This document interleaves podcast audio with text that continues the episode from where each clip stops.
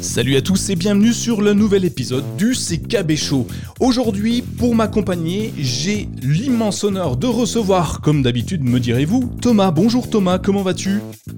Salut Nico, ça va et toi? Eh ben écoute, moi ça va très bien, il est un peu tard ce soir, mais que veux-tu? Il faut faire des concessions pour enregistrer, puis pour satisfaire tout le monde, alors du coup on enregistre et chez moi il fait nuit noire et c'est la première fois que ça m'arrive. Alors du coup j'avais besoin d'une lanterne pour m'éclairer et j'ai euh, convié euh, un autre invité, euh, et tu étais d'accord, je crois, enfin sous la contrainte certes, mais tu étais d'accord, et j'ai invité donc Thierry. Bonjour Thierry. Salut Nico, salut Thomas. Comment vas-tu? Bah ça va et vous? Eh ben, écoute, c'est la forme, comme je disais. Hein. Il fait froid, il n'y a pas de lumière chez nous, mais tout va bien. Le Covid s'en va, Trump est parti. Ben, la Chine va retravailler avec les États-Unis, c'est bien, non on est, on est dans le meilleur des mondes, dites donc. Vous n'êtes pas d'accord les nouveaux, les nouveaux Chromebooks arrivent. Euh, c'est ça. bientôt Noël. Ouais, c'est génial. Et du coup, bah, on a un programme hyper chargé cette fois-ci. Je vais rentrer un petit peu, je vais faire un petit, un petit sommaire rapide parce qu'on a quand même pas mal mais vraiment pas mal de choses à vous, vous parler. On va parler euh, rapidement des, euh, de la percée des Chromebooks euh, dans le deuxième trimestre 2020, une percée plus encore, hein, au-delà de l'infini. on ira voir ce que tous ces, tous ces Chromebooks sont équipés de nouveautés également, nouveautés logicielles. On, en a, on parlera de, de Windows, on va parler de, de capture d'écran, on va parler de quoi Qu'est-ce qu'on va parler de scanner Bref, on va parler d'énormément de choses. Mais après, on va rester évidemment dans l'univers de Google, puisque Thomas a fait un investissement hyper intéressant et j'ai été étonné hein, lors de la, préparation de l'épisode, pardon, parce que tu m'avais dit que tu n'aimais pas ça. Mais bref, on parlera donc de Google TV, de, Stadia, et puis vu que Thierry est là, on pouvait pas faire autrement que de parler de domotique et de la partie euh, domotisée de Google qui est euh, Nest. On parlera des sonnettes connectées. Ça, c'est peut-être pour que le Père Noël puisse rentrer, je sais pas. Évidemment, on n'a pas d'épisode sans parler d'Apple, donc on parlera de MacBook et de leur nouveau processeur. Voilà, je crois que j'ai résumé rapidement, hein. on est à peu près bon, je pense. Hein. Dites-moi si j'en ai oublié, c'est le moment, vous avez trois secondes pour me dire si c'est bon ou pas. Hein non, c'est bon. C'est bon, alors on y va tout de suite sans transition aucune. Euh, les Chromebooks, vous l'avez vu, il y a une grosse grosse annonce qui a été faite par euh, une société d'analyse euh, qui s'appelle Canalis, qui euh, vient de dévoiler les chiffres des ventes des PC donc au second trimestre 2020. Et il s'avère que la plus grosse croissance, mais la croissance exponentielle, ça a été les Chromebooks. Vous l'auriez cru, vous, que les Chromebooks en 2020 dépasseraient tout le monde dans les ventes? Je vous laisse parler. Hein. Euh, c'est vrai que c'est. Euh, bah, oui, en fait, moi j'ai envie de te dire, je suis désolé, je te prends un peu à contre-pied, mais euh, on est quand même dans une, dans une époque un peu particulière, hein, dans le sens où tout le monde est coincé à la maison. On a besoin d'avoir des outils pour pouvoir se connecter un peu à tout, aussi bien pour l'école que pour le travail, que aussi pour, se, pour jouer et se détendre.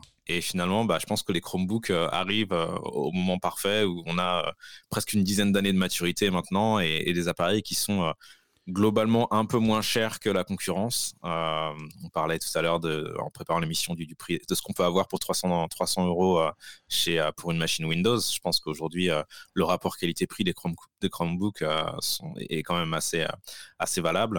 Euh, et puis, on, les trouve partout. Quoi. On, va chez Boulanger ou à la Fnac, on trouve des Chromebooks. Donc, je sais pas. Je pense que c'est c'est pas si surprenant que ça, en fait. Je suis désolé de te prendre, un, peu, euh, un peu à contre-pied. Ah, mais c'est quand même. Ce qui, ce quand on regarde les chiffres de près, c'est 23% des. Il y a, y a moins 23% de ventes des ordinateurs de bureau. Donc, alors qu'on pendant le confinement, j'aurais pensé que les gens achèteraient des ordinateurs de bureau. Euh, les ordinateurs de portables évoluent seulement de 7%, et les Chromebooks, c'est 122% d'évolution. C'est 9,4 millions de ventes en, un trimestre. C'est énorme. Enfin, moi, je trouve ça énorme. Le jour où j'en vends autant depuis le site mychromebook.fr, bah, ben, écoutez, on n'aura pas les mêmes moyens pour enregistrer le prochain CKB Show. Euh, c'est clairement pas la même chose. On se rencontrait en vrai, tu vois, je prendrais un avion, un jet, je viendrais te voir, je prendrais Thierry en passant et on irait... En direct de Hawaï. Bah voilà, sur la plage, tout ça, ça va être génial. Mais ce qui est, euh, c'est étonnant, c'est étonnant, je sais pas. Du coup, les chiffres et les chiffres que tu donnes là, c'est les chiffres pour, euh, c'est les chiffres pour le monde entier en fait. Ouais, ouais, ouais, pour le monde entier, c'est pas uniquement pour euh, pour la France. Hein. Même si on aurait pu y croire, mais quand même, 9,4 millions. Non, mais c'est vrai que c'est incroyable. 10 millions de Chromebooks vendus au deuxième trimestre 2020, c'est quand même pas rien.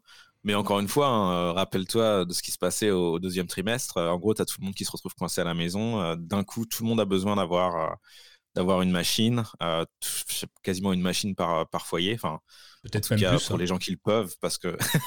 Alors, plus pour toi. Non, non, mais imagine, monsieur et madame, madame, madame, monsieur, monsieur, ils travaillent les deux. Ils ont aussi besoin de travailler en télétravail. Ils ont besoin chacun de leur ordinateur. Pourquoi pas? Euh, oui, c'est pour ça. Attends, je, me suis peut-être un peu emmêlé dans, dans, ce que je disais, mais c'est ce que, ce que j'essayais de dire en fait. Je disais une personne par. Un, appareil par personne dans le foyer. Ah oui. Qui Je pensais que tu disais deux ou trois appareils par personne, par foyer. Là, ça commence à faire vraiment. C'est pas la norme Oh bon, tout, le monde n'a pas besoin d'avoir trois Chromebooks. Mais sur ma table, j'en ai que trois. Ah, c'est déjà pas mal. Euh, et, allez, vous avez lu les. Non, vous, si vous avez triché, si je vous fais le jeu concours, vous savez lequel, quel est le constructeur qui a le plus vendu de Chromebooks euh, pour ce trimestre? Moi, je dirais Lenovo avec 300% d'augmentation et 1,8 million d'unités. Putain, t'es vachement fort. Au hasard. au hasard, comme ça. Putain, t'es super fort. Mais non, tu t'es trompé. T'as as lu la mauvaise ligne. Thierry, toi, tu ah. toi, as lu, as tout lu, je pense. Est-ce que tu sais quel est le, fabricant qui a vendu le plus d'unités? Ah, Moi, j'aurais j'aurais dit Lenovo parce que j'ai acheté l'IdeaPad Duet.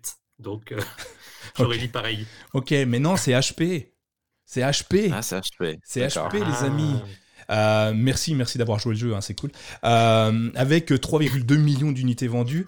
HP, euh, alors ça, c'est pas une surprise pour moi parce que bah, HP, c'est un tout petit peu américain. Un petit peu, hein.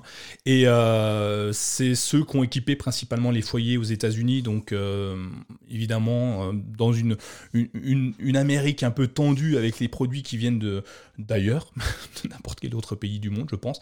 HP a, a vraiment tiré son épingle du jeu avec 3,2 millions d'unités. C'est juste énorme. En fait, les chiffres sont assez astronomiques. Et moi, je voulais en parler parce que ça me semblait être hyper intéressant. Ça voulait dire, Thomas et, Thierry, qu'on a choisi le bon créneau euh, il y a 8 ans quand on s'est dit, tiens, si on achetait un, Chromebook, un quoi? Un Chromebook.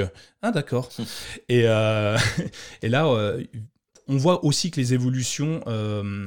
les évolutions de Chrome OS portent ses fruits, la publicité de Google, on en parlait avant la présentation. Google en France a fait des publicités en prime time. Ça a dû leur coûter un bras, mais bon, c'est pas très cher pour eux.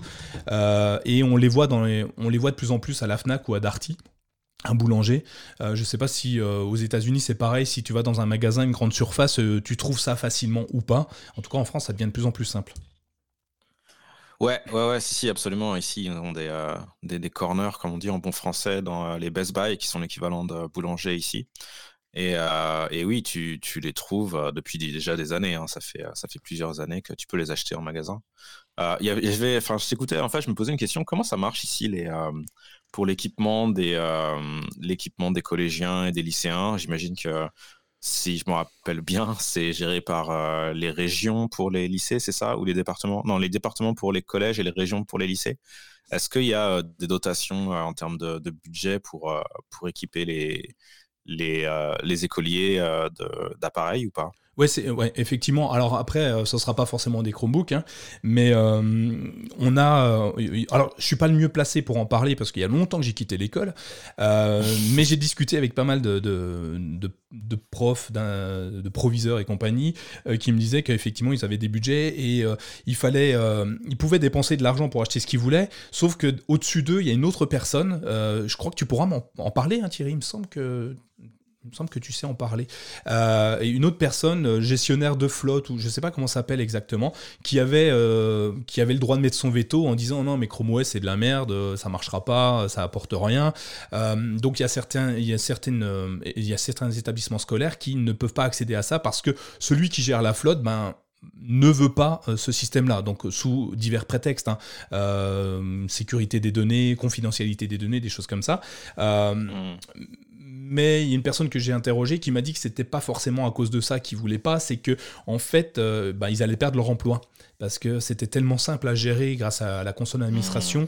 qu'ils avaient plus ces petits tracas d'ordinateurs qui marchent pas, des problèmes de logiciels, de mise à jour, de drivers, de choses comme ça. Ils avaient plus ça à faire et euh, que leur mmh. temps de traitement, euh, donc la personne, je vais pas, vais pas donner son nom parce qu'on n'a pas encore échangé directement dessus et je sais pas s'il veut que je donne son nom, mais il m'a dit simplement, en fait, lui gère euh, sur la, dans les Hauts-de-France, en fait, il gère une douzaine d'établissements scolaires, euh, mhm. euh, mais tout seul dans son coin, il a créé son association et en, carrément en décalage avec, avec les établissements, enfin avec le, le, gestionnaire de ces établissements finalement. Enfin, je sais pas comment on peut appeler ça, celui qui dit oui ou non. Et bah, lui tout seul, une fois par mois, il regarde et tout se passe bien quoi. En fait, il a rien à faire avec les Chromebooks, quasiment rien. Et quand il a quelque chose à faire, bah, il appuie sur un bouton, ça le pousse sur l'ensemble de son parc. Et il dit, ben, en fait, euh, celui qui gérait ça avant, aujourd'hui, ben, il, a, il va s'ennuyer. Donc à un moment, ils vont. À faire, voilà, il aura plus grand chose à faire. Donc tant qu'il est là, c'est bien, mais il sera sûrement par conduit, puis on lui dira sûrement au revoir. Donc ces gens-là, visiblement, poussent Chrome OS loin d'eux. Hmm. Voilà. D'accord. C'était une petite aparté assez sympa. J'enregistrerai sûrement avec lui un de ces jours, mais euh, s'il veut bien. Ouais.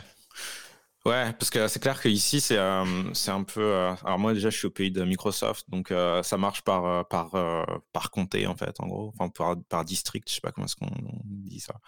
Mais, euh, mais en fait, ça dépend de, l'endroit où on est du point de vue géographique et les écoles sont, sont centralisées. Mais Microsoft euh, essaye depuis un petit moment de pousser tous ces outils, que ce soit logiciel et aussi un peu matériel. Mais je sais qu'il y a plein de, plein de districts euh, qui ont eu euh, bah, finalement une dotation pour acheter des Chromebooks et les distribuer aux, étudiants et aux élèves. Ah, bien, ça. Donc, euh, ça a contribué, je pense, à, à augmenter le, le, les, les, chiffres de vente parce que quelque chose qui devenait bon, pas forcément indispensable, mais quand même très très utile euh, quand on allait encore physiquement euh, dans, dans l'école, à l'école.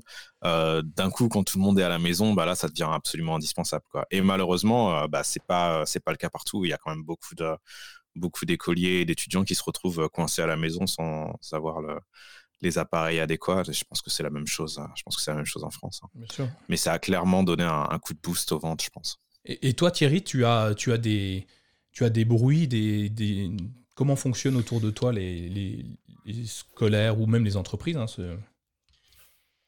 Alors les, entreprises, on a, le, on a le cas, puisque je suis beaucoup en télétravail, mon épouse aussi. Et effectivement, euh, quand on dit un Chromebook, en gros, ça répond à un Chrome quoi?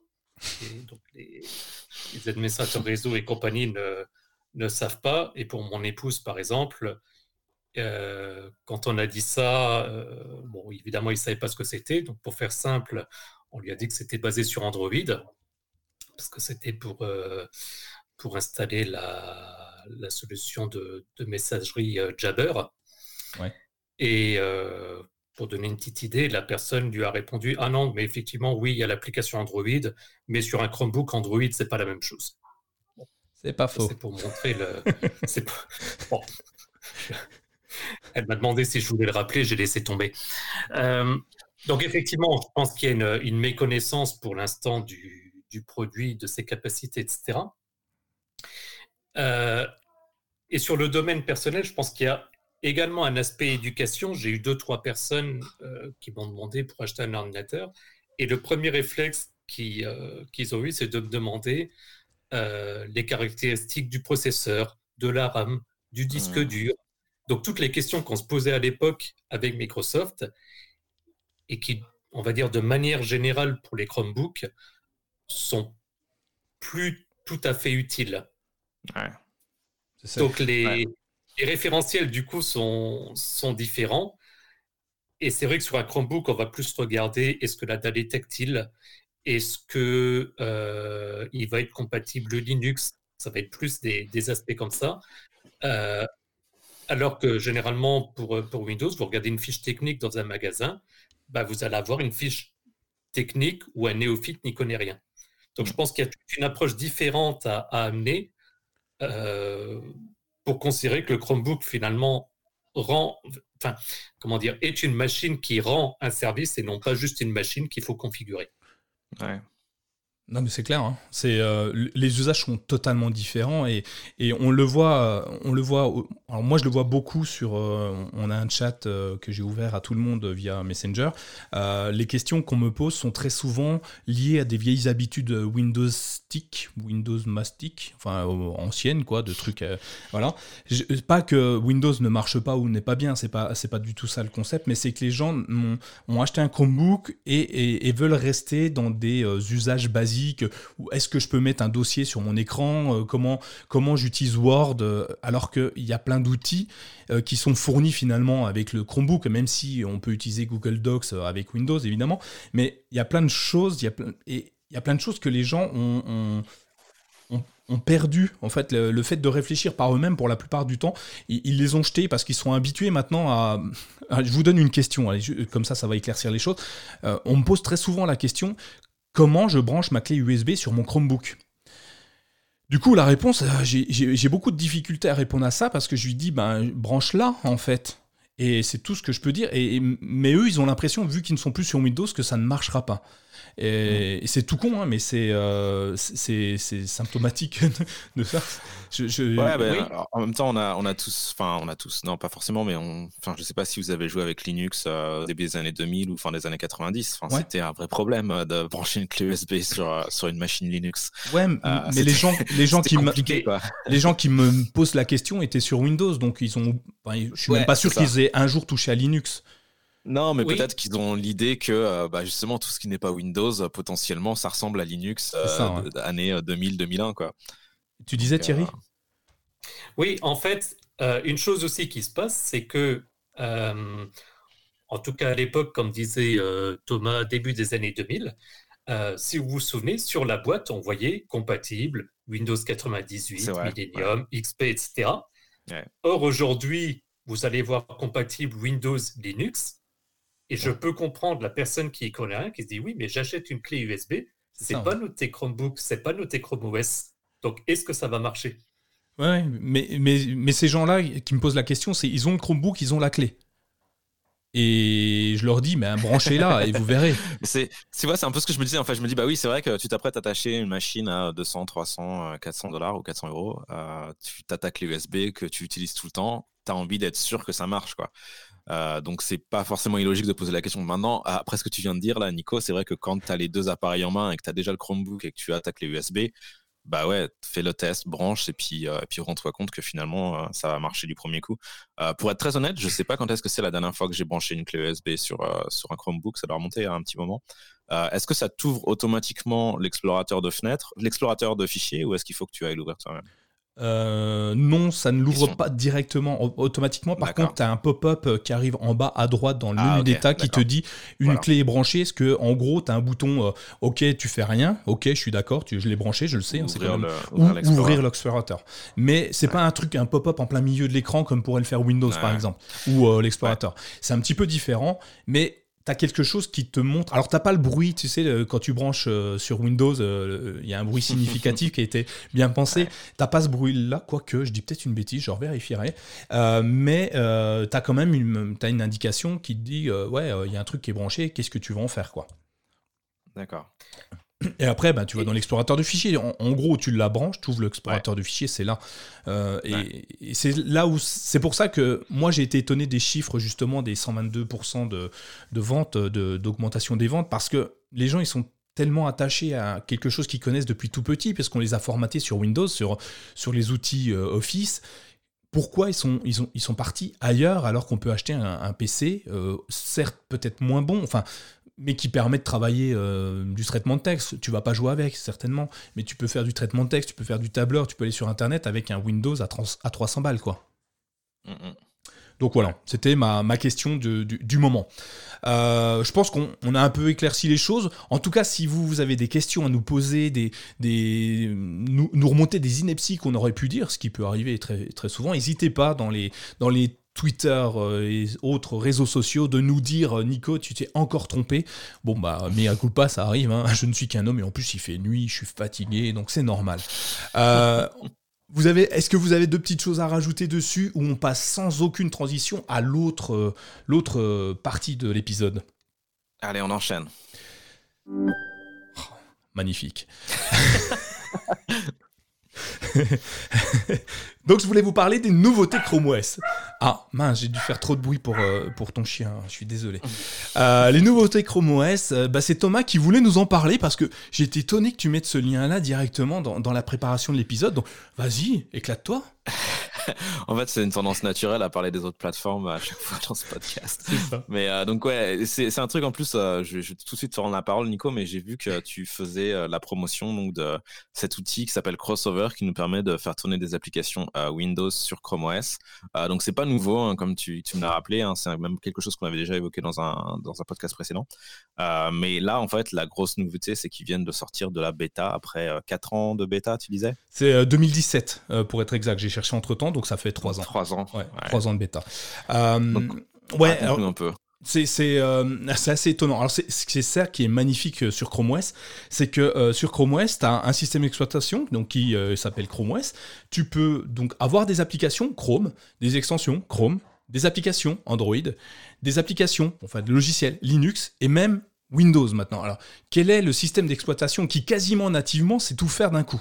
Moi, j'en connais pas.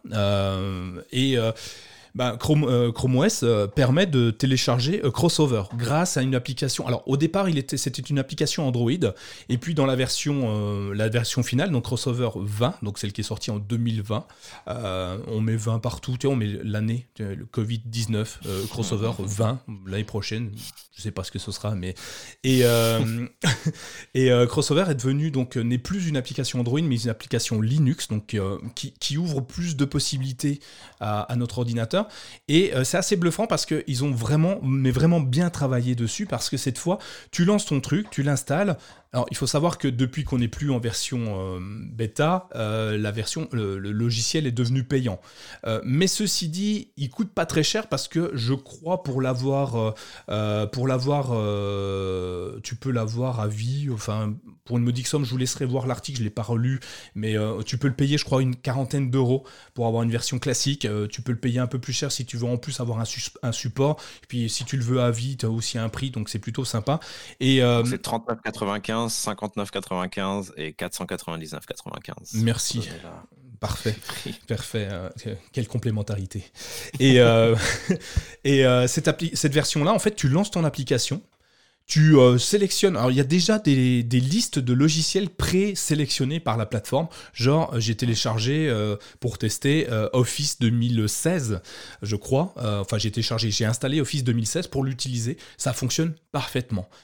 comme si j'étais sur Windows. Hein. J'ouvre ma fenêtre en grand et je suis sur Windows. Mais j'ai pas. Alors, l'usage est comme sur Windows, mais je vais pas avoir le bouton démarrer de Windows si tu veux. Euh, je vais pas avoir euh, le, bureau Windows. Je vais une interface qui s'appelle l'interface crossover et dedans, je vais aller ensuite euh, exécuter les logiciels que j'ai envie d'exécuter donc dans un container particulier. Ce qui est génial, c'est quand il plante parce que c'est Windows quand même, hein, donc on peut. et eh ben, en fait, tu fermes ta fenêtre. Chrome OS, lui, n'a pas planté. Tu rouvres ta fenêtre. Et ça, c'est génial. et, et, ça arrivé d'ailleurs.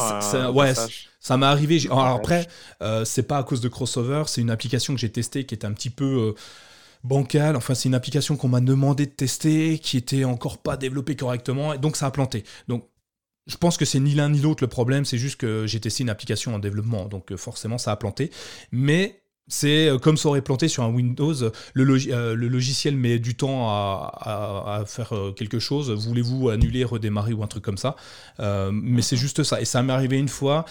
J'avoue que je l'utilise pas régulièrement. Hein, je, l'utilise de temps en temps pour faire des tests. Comme dit, euh, moi j'ai ce logiciel, il est uniquement sur Windows. J'en ai besoin absolument. Alors, généralement, je leur trouve des, des, comment, des, euh, des, équivalences sur Chrome OS, sur Linux ou sur Android. Mais quand tu veux absolument euh, le logiciel parce qu'il n'y a pas d'autre solution, bah, j'essaye et je teste. Et pour, pour l'instant, la plupart fonctionnent. Je euh, J'ai pas rencontré de difficultés. C'est très très simple à installer. Hein. Tu prends un point exe, hein. pouf pouf, tu installes, ça marche. et ce que je peux vous inviter à faire, si le cœur vous en dit que vous voulez tester Windows sur Chrome OS, en fait les applications Windows sur Chrome OS, bah en fait il y a une version gratuite de 30 jours, je crois, d'un mois, euh, pour voir si ça correspond à vos attentes, si vous en avez besoin, et euh, si c'est primordial, bah prenez-la parce que c'est pas si cher que ça et, c'est vraiment bien.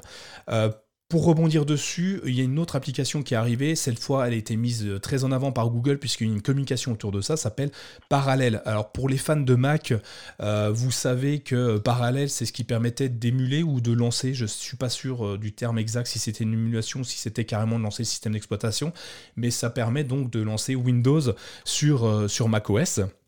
on en reparlera sûrement à la fin petit contretemps pour parallèle avec Mac. Euh, du coup, ils arrivent sur Chrome OS et ils ont un gros partenariat avec Google parce que Google les a mis en avant, a expliqué à tout le monde qu'ils allaient venir. Et euh, moi, je vous ferai des articles parce que j'ai aussi un partenariat avec eux. Enfin, ils m'ont envoyé des codes, on va pouvoir tester tout ça ensemble. Euh, c'est payant également, c'est à la base réservé pour les professionnels. Peut-être que ça arrivera pour le particulier. mais c'est Là, c'est un peu différent parce que sur parallèle, il faut une clé Windows. Euh, j'ai pas encore tout testé, donc je vais pas en aller plus loin que ça pour pas dire d'ineptie. Mais en tout cas, euh, on, est aujourd'hui sur la possibilité d'utiliser des applications Windows sur Chrome OS sans aucune difficulté. Voilà, j'ai fini mon monologue sur Windows. Je voulais pas en parler de Windows, mais euh, c'est comme ça. Qu'est-ce que vous en pensez de l'arrivée de ces, deux, grosses machines Windows sur Chrome OS Thierry? Sur le côté personnel, euh, je suis pas 100% convaincu parce que, comme tu disais, il y a beaucoup d'équivalences aujourd'hui euh, via des systèmes Linux, Android ou en ligne. Par contre, au niveau professionnel, euh, oui, là, je peux bien l'imaginer parce que euh, je suis sûr que Thomas le, confirmera également. Il y a en entreprise énormément de logiciels qui ont été créés pour des besoins particuliers qui tournent depuis des années, voire des décennies, et où justement les entreprises n'osent pas passer sur d'autres systèmes parce que euh, bah, ils ont besoin de ces logiciels qui ne sont pas maintenus, qui n'ont pas été redéveloppés. Et donc, avoir ce type de solution où ils pourraient éventuellement les installer permettrait peut-être de passer à, euh, un autre système. Euh, dans la société où je travaillais avant, ils, avaient poussé un, business à ce que les gens amènent leurs propres équipements. Donc typiquement, j'arrive avec mon Chromebook pour travailler, sauf que si j'ai besoin d'une application métier qui est que sous Windows, je vais être bloqué. Donc avec Parallèle, ça permettrait très certainement de résoudre cette, cette problématique-là. Euh, même si de, ce que je comprends, Nicolas, euh, la liste des applications est donc limitée. C'est une espèce de catalogue d'applications, si je comprends bien. Alors, tu as un catalogue présélectionné, mais tu peux rajouter un point, enfin, tu peux rajouter ta propre application si euh, tu as défini qu'elle était compatible avec ce système-là. D'accord. tu prends ton point exe, tu le lances, ça va fonctionner. D'accord, ok. Ou, BAT pour plus, plus ancien. Et euh, ouais, moi j'allais ajouter, je, suis d'accord avec ce que dit Thierry. C'est vrai que moi j'ai pas trop trop d'expérience d'avoir de, de, logiciels euh, pro euh, qui fonctionnent que sous Windows. Mais je suis on est un peu au boulot malheureusement dans la, la monoculture Mac californienne. Donc c'est vrai que c'est globalement c'est pas forcément le, le, genre de choses avec lequel j'interagis, mais c'est vrai qu'il y a plein d'entreprises où bah, on a ce logiciel qui a été développé il y a des fois 5-10 ans et qui a été développé sous sous, euh, sous Windows et que même la raison pour laquelle on reste sur euh, une ancienne version de Windows parce que en gros le, logiciel dont tout le monde a besoin n'a pas encore été porté sur la nouvelle version. Et donc c'est vrai que dans ce cas-là et eh ben du coup euh, ça permet de, de, se permettre par exemple dans certains cas d'utiliser un Chromebook pour faire tourner ce logiciel. Il y a beaucoup de logiciels de, de comptabilité ou, ou des logiciels encore une fois propriétaires qui, qui rentrent dans cette dans ce, dans cette, euh, dans ce cas-là. Euh, et en fait, je regardais un petit peu, euh, donc Parallels, bah, oui, c'est c'est pas nouveau, hein. c'est quelque chose qui existe depuis, je sais pas, au moins une vingtaine d'années, je pense. et moi, la dernière fois que j'en avais entendu parler, c'est quand ils avaient permis de faire tourner des, du, Windows sur, sur Mac. donc ça, c'était à l'époque la, la, grosse prouesse, avant que les Mac passent sous, sous Intel et qu'on ait la, la, possibilité de faire du, du dual boot. Euh, mais euh, pour en revenir à euh, comment ça s'appelle? Code Weavers, donc c'est la, société qui fait qui fait crossover. En fait, c'est marrant. Il y a sur la une des une des copies d'écran, je vois des bouteilles de vin. Nico, je sais pas si tu as vu ça. Ouais. Ouais, et en fait, ça m'a, ça m'a directement fait tilt. Donc, on, retourne dans les années 2000 pour les gens qui utilisaient, qui utilisaient Linux. Wine, en fait, c'est une solution open source qui permettait à l'époque de faire tourner des logiciels Windows euh, sur Linux. C'est ça. Euh, et en fait, il s'avère que je viens d'aller sur la page Wikipédia de, de CodeWeavers, qui est l'éditeur de Crossover. Il s'avère qu'en fait, bah, euh, ils disent clairement que CodeWeavers, c'est une version propriétaire de Wine. Donc en gros, ils ont pris la version open source de Wine et ils l'ont probablement amélioré. Ils ont rajouté des choses, ils en ont enlevé certaines. Et donc c'est en fait, c'est en fait ça qui est packagé sous le nom de Crossover. Donc, euh, donc voilà, donc en gros la conclusion c'est euh, rien ne se crée, rien ne se perd, mais tout se transforme. c'est ça, c'est la loi de l'univers. Exactement. On continue un petit peu sur, euh, sur les évolutions euh, apportées à Chrome OS. Une que j'ai appréciée particulièrement, j'espère que ça s'était vu dans mon article parce que je trouve ça génial, c'est euh, la salle d'attente, Holding Space, qui est pour moi la plus grosse évolution, après Android, après Linux évidemment, mais la plus, la plus grosse évolution finalement graphique, je dirais, d'usage de nos Chromebooks. Je vous la résume. En gros, dans la barre des euh, dans la barre de menu d'état, donc en bas à droite de votre écran, il est maintenant, il va être euh, disponible en 4, version 88 de Chrome OS, donc je l'utilise depuis euh, maintenant un mois, je crois. cette, cette petite salle d'attente où vous pourrez y stocker à peu près ce que vous voulez. Alors, c'est une réponse à ouais, mais je peux pas mettre de dossier sur mon bureau. Où est-ce que je peux mettre mes fichiers sur mon bureau? C'est une question qu'on me pose régulièrement. Et eh ben, c'est la réponse de Google à à, toutes ces personnes-là, cette euh, salle d'attente, vous allez pouvoir y épingler vos dossiers, vos fichiers que vous aimez, que vous voulez retrouver très rapidement sans aller dans l'application fichier. Il suffira de cliquer sur ce, cette salle d'attente et sélectionner votre fichier directement pour y accéder. Mieux que ça, on va télécharger des fichiers sur, euh, sur, euh, sur Internet, on reçoit un mail, on le télécharge, on reçoit une notification WhatsApp, Viber, Hangout, Chat et compagnie et compagnie. Quand vous téléchargez ce fichier-là, automatiquement, il sera mis dans votre session, donc le temps de l'ouverture de la session sera mis en bas dans votre euh, salle d'attente, ce qui vous permettra de retrouver en un clic votre euh, téléchargement. C'est assez révolutionnaire. Moi, je me souviens de temps en temps des collègues à moi qui sont sur Chrome ou Firefox, qui ont téléchargé depuis Windows et qui disent Ah mince, où, où est-ce que ça télécharge mes fichiers? Bah ouais, ça les télécharge où au fait? Ben, Sur Chrome OS, ils sont juste allés là, ils cliquent dessus, ils accèdent directement à leurs fichiers. Une autre chose hyper intéressante qui vient se, greffer à tout ça, c'est les captures d'écran. À chaque fois qu'on fait une capture d'écran, glisse aussi là-dedans. Et c'est là où la magie opère. C'est que cette capture d'écran, vous la glissez, déposez à l'endroit où vous voulez, que ce soit dans un chat, dans, une, dans un document texte, dans un, un tableur, dans un internet, n'importe où, automatiquement, il collera l'image, enfin la chose que vous avez, euh, euh, euh, comment dire, fait en capture d'écran, il va vous l'amener directement. C'est juste bluffant, c'est d'une simplicité déconcertante et, ça répond à toutes les questions qu'on a pu me poser sur, ben ouais, je voudrais organiser mon bureau différemment, je voudrais avoir accès à des dossiers particuliers. Ben là, tout est là. Allez-y, éclatez-vous. Il manque encore quelques, quelques fonctionnalités, j'aurais aimé des codes couleurs pour définir les dossiers, mais c'est des détails, c'est des détails qui n'ont aucune importance parce que ça marche très très bien. Et euh, bah moi je suis convaincu, j'espère euh, vous avoir convaincu. Euh, Thierry, tu veux, tu veux le télécharger, enfin tu veux que ça marche maintenant sur ton Chromebook ou tu t'en fous? Non, je pense que c'est intéressant. J'utilise déjà la, fonction épingler qui existe depuis une ou deux versions. donc pour pouvoir épingler un, dossier directement dans l'application fichier. Ouais. Ce qui me permet d'avoir finalement un peu comme dans Windows la partie récente ou euh, justement la, partie épinglée. Donc euh, non, je n'ai pas eu encore l'occasion puisque je tourne sur, la version stable, mais ça fait clairement partie des, fonctionnalités euh, que je suis mis dans ma liste de tests quand je recevrai la prochaine version de Chrome OS. Thomas, toi tu l'as découvert avec moi pendant la préparation de l'épisode. Qu'est-ce que tu en penses du coup? C'est où? C'est où? J'arrive pas, je cherche, c'est ce que j'en pense.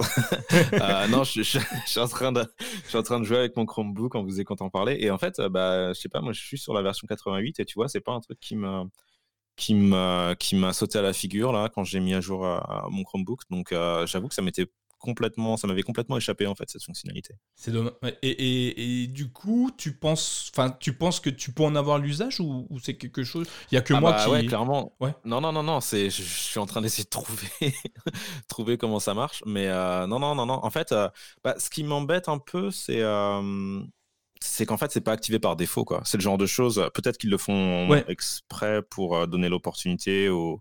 Pour l'instant, c'est une fonctionnalité expérimentale. Elle est encore pas. voilà. Donc, elle sera, euh, au vu des, différentes évolutions depuis qu'elle existe, clairement, elle va être mise dans une, la, version stable et activée par défaut. Mais là, on est en phase de, test. Et, ah, donc il y a un flag en fait? Il y a un flag à activer, ouais, pour l'instant. Ah, d'accord. Donc, et tu le verras en bas à droite après. Pour l'instant, c'est un flag. Euh, mais ouais, clairement, ça, ça D'accord. C'est sûr, ça va être J'ai mis le lien dans le, voilà, j'ai mis le lien dans le dans les notes de l'épisode. Comme ça, si tu veux le télécharger, l'installer, enfin le télécharger, l'activer, puisque par défaut il y est déjà. Euh, tu vas voir, c'est assez assez intéressant. Euh, si, on, si on continue sur les évolutions, il y en a une que que j'adore également, presque autant que la première, mais quand même un peu moins parce que l'autre est vraiment révolutionnaire. C'est les captures d'écran. Euh, Thomas, tu en fais des captures d'écran, toi, sur euh, tes ordinateurs en quotidien ou il n'y a que moi qui suis passionné par les captures d'écran?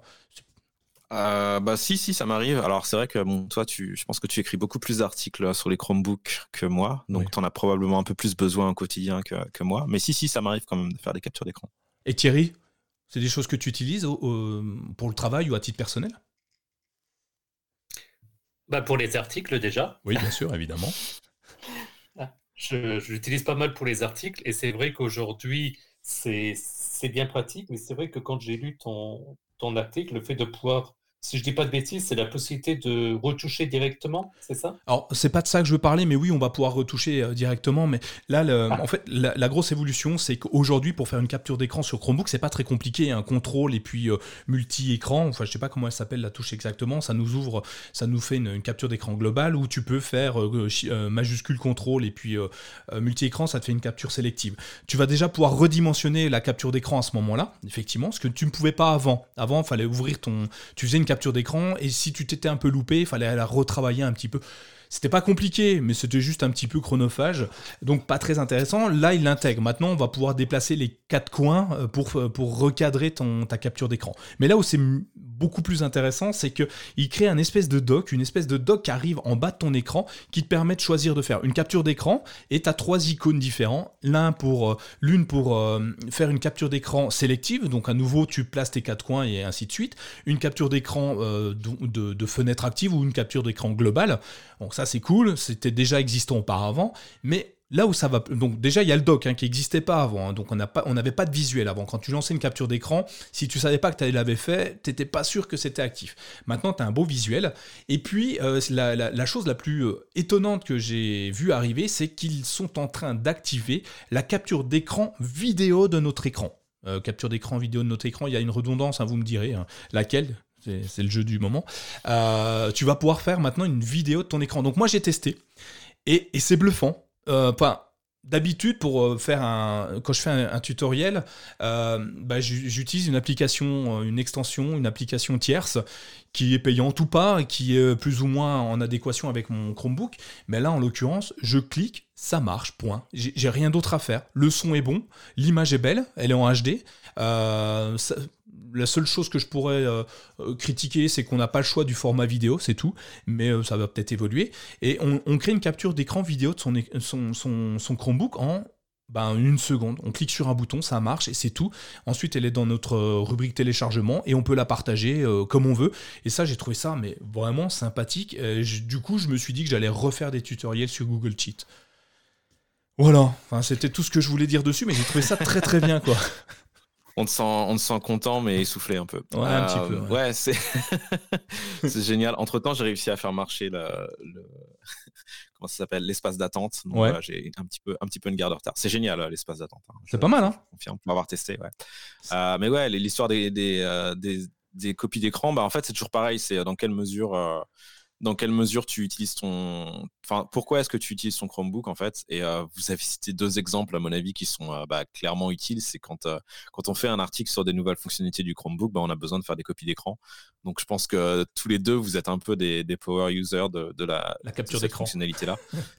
bah ouais, c'est vrai. Enfin, au final, c'est ça. Vous faites des articles qui parlent de Chromebook et donc du coup, vous avez besoin de, de les illustrer. Donc vous n'avez pas quasiment besoin de faire une copie d'écran à chaque, à chaque article. Donc c'est assez, assez logique. Après, euh, bah c'est, je pense que pour les gens qui utilisent leur Chromebook au quotidien, c'est probablement beaucoup moins courant. Mais malgré tout, euh, il y a toujours un moment où tu vas avoir besoin de, faire une copie d'écran pour euh, poser une question, je sais pas, par email ou un truc comme ça, et d'avoir la possibilité d'illustrer ce que tu dis. Donc, c'est clair que rendre ça plus simple et plus ergonomique, à mon avis, c'est une très bonne idée. Bah, tu vois, par exemple, je te coupe, excuse-moi, sur les smartphones, c'est devenu quelque chose de naturel. On prend plus de notes, hein, on, fait on fait un screen On appuie sur le bouton, on sait le faire. J'ai des gens, je, rencontre des gens qui ne maîtrisent pas leur téléphone. Par contre, ils savent faire un screen de leur écran. Euh, mais ils savent pas envoyer, enfin, installer une application, c'est compliqué, mais ils savent faire un screen. Euh, parce que, bah, tu vois, tu as, vu une promo sur, euh, sur une application, tu as screen, tu as, Enfin, je sais pas, ils font des screens pour tout et n'importe quoi. Après, t'as plus de photos, t'as plus que des screens. Mais sur Chromebook, euh, moi, je réponds à beaucoup de monde, euh, beaucoup, de monde sur le, chat Messenger, euh, et la plupart du temps, je leur dis, ils m'expliquent des choses, mais avec leurs leur mots à eux, leur, leur, savoir à eux, et ce qui fait que je comprends rien, parce que, je comprends, je dois imaginer je dois imaginer ce qu'ils me disent parce que je sais qu'ils ne savent pas tout et que, que ben, on a des termes bien spécifiques. Et du coup, je leur dis bah, faites-moi une capture d'écran. Et ce qui est amusant, ben, du coup, pour la plupart, j'ai leur intérieur aussi. Je sais où ils habitent. Enfin, je vois, je vois leur maison, je, revois, je revois tout. Je, je, je, vois les doigts de pied des gens. Ça me dérange pas, hein, c'est pas grave. Mais je leur dis mais faites une capture d'écran, ce sera plus simple. Euh, et quand je leur montre là, ils, ils me disent oh merci, c'est génial, ça va me sauver la vie la prochaine fois. Ouais, et ça évitera que je puisse géotaguer ta photo ou autre chose comme ça. Mais euh, géolocaliser ta photo, ça va où t'habites. Mais, et, mais euh, quand je le montre, euh, tous ceux à qui je dis on peut le faire, donc ils, ne viennent pas me voir pour ça, mais je leur dis on peut faire ça. Et la plupart sont très contents de le mhm. savoir après. Et c'est des usages basiques, mais tu as un problème, bah, fais-moi un screen plutôt que de m'expliquer. Ça va plus vite. Un dessin vaut mieux, plus, vaut mieux que mille mots. Je sais pas si c'est l'expression, mais en tout cas, euh, je, l'ai faite comme ça. Et euh, c'est quelque chose que les gens apprécient, je pense. Euh, et tu vois, tu, tu veux dire, ah, j'ai fait le meilleur score que toi au jeu vidéo. Paf, un screen, je te l'envoie. Je peux, je peux pas te mentir quand même, j'ai fait un screen. Bon, je l'ai peut-être retouché après, mais, mais enfin, on peut, on peut avoir pas mal de choses. moi, à titre professionnel, mes équipes font beaucoup de screens parce que quand ils doivent me remonter une information, il faut qu'ils qui montrent pas de blanche pour, euh, pour ça. Ils, doivent me montrer ce qu'ils ont vu pour que je puisse traiter leurs demandes. Euh, et ça passe par des screens. Euh, sur Windows, ben, ils utilisent, il y a peut-être une fonctionnalité, mais ils utilisent la fonction capture. Donc c'est un logiciel qui est interne qu'ils vont chercher. Bref. pas forcément évident, mais enfin, c'est pas compliqué non plus. Hein, mais voilà, là, c'est vraiment super sympa. D'accord. On passe au presse-papier amélioré et là je vais laisser Thierry en parler parce que c'est toi qui m'as ramené euh, cette fonctionnalité parce que je l'avais carrément zappé en fait. Alors merci Thierry de, m'avoir rafraîchi la mémoire. Oui, alors j'ai découvert cette fonctionnalité grâce à un site qui s'appelle mychromebook.fr. Ah ouais, c'est pas mal ça. je vais aller voir. C'est bien. C'est très pratique. Voilà, va voir. Il y a des articles super sympas d'ailleurs dessus. Euh, non, blague, blague à part, ça fait partie de la, de la liste des articles que j'ai enregistré à titre personnel pour euh, vérifier sur la prochaine version. Donc le presse-papier amélioré, le principe finalement, il est très simple. Aujourd'hui, la majorité des gens connaissent le copier-coller. Donc vous sélectionnez un texte, vous faites un, copier via le, raccourci clavier CTRL-C ou avec la souris, enfin peu importe. Et puis, euh, vous allez donc coller le, contenu de ce, presse-papier à un autre endroit. La problématique, c'est que si vous voulez copier deux parties d'un texte pour le fusionner dans un autre document, ben, vous allez être obligé de faire deux copier-coller. Là, le presse-papier amélioré va permettre de dire je sélectionne mon premier bloc de test, je sélectionne mon premier bloc de texte, je fais copier, je sélectionne mon deuxième bloc de texte, je fais copier et je peux accéder directement au et je peux accéder et je peux coller pardon directement les deux blocs en une seule fois. Donc c'est un peu une espèce de salle d'attente du copier-coller. En fait, ils attendent tous d'être utilisés un petit peu dans n'importe quel sens et n'importe quand. C'est ça. Et euh, d'ailleurs, il me semble que sur la version dev, c'est arrivé, arrivé quasiment en même temps euh, que la fonctionnalité Hold in Space. Euh, ce qui permet du coup finalement de dire, peu importe ce qu'on fait, on copie un texte, on copie une image, on télécharge un fichier, euh, tout ce genre d'opérations qu'on fait je ne sais combien de fois par jour, eh ben, on peut directement les retrouver, soit via l'holding space dont on a parlé précédemment, soit en faisant, je crois que c'est le raccourci, euh, donc la touche avec la loupe qui a été renommée maintenant, mais la touche avec la loupe suivi de, la touche V. Donc pas un contrôle V, mais en gros, en gros loop V. Et mm. donc on obtient à ce moment-là la liste des choses qu'on a copiées et on peut ensuite aller sélectionner l'élément qu'on a copié aussi bien il y a quelques secondes que peut-être une heure avant. Oui, mais c'est vraiment. je pense que ça, au niveau, c'est vraiment ça, je génial. niveau productivité, ça va être énorme. Ouais. Bah, ça complète bien le holding space. Euh, est-ce que ça... parce qu'en fait on l'a, on a les raccourcis copiés, tout ça dans le holding space. Euh, c'est un usage qui est vraiment super intéressant. Euh, tu fais des multiples copier-coller, euh, Thomas, sur un, un, un, un, Mac. Il y a ce système-là où tu as cette file d'attente de copier-coller?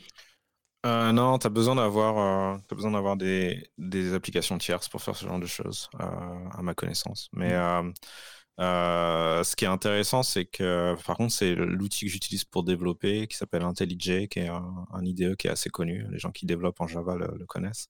pour le coup, ça, ça supporte ce genre de choses. Et donc, tu as une liste, euh, je ne sais pas combien de copier-coller tu peux garder en mémoire, mais c'est assez, euh, c'est assez important et c'est super utile. C'est quelque chose que j'utilise tout le temps, mais ça ne marche que dans le, que dans le, le logiciel de ouais. développement. Ouais. D'accord, ok. Donc euh, c'est a priori quelque chose qui peut être intéressant et peut intéresser beaucoup de monde. Si on continue dans les évolutions, et je vais encore faire parler Thomas, hein, désolé, euh, pas Thomas, Thierry, excuse-moi, hein, parce que tu es le plus à même de nous dire que la prochaine évolution est juste géniale ou pas. C'est parti. Au hasard, tu vas me parler du thème sombre? Ouais, du mode sombre, évidemment. Voilà. Donc, euh, oui, euh, les auditeurs qui nous suivent, on avait fait un podcast il y a quelques mois en arrière sur tout ce qui était fonctionnalité d'accessibilité. Oui. Et j'avais expliqué que, euh, ayant moi-même des, des, problèmes visuels, euh, j'ai absolument besoin euh, du mode sombre. Donc on l'a depuis plusieurs mois sur Android. On a de plus en plus d'applications qui, sont compatibles. À titre personnel, j'ai une application qui s'est mise à jour euh, il y a euh, trois jours et qui, du coup me, me, change la vie parce que c'est mon application bancaire.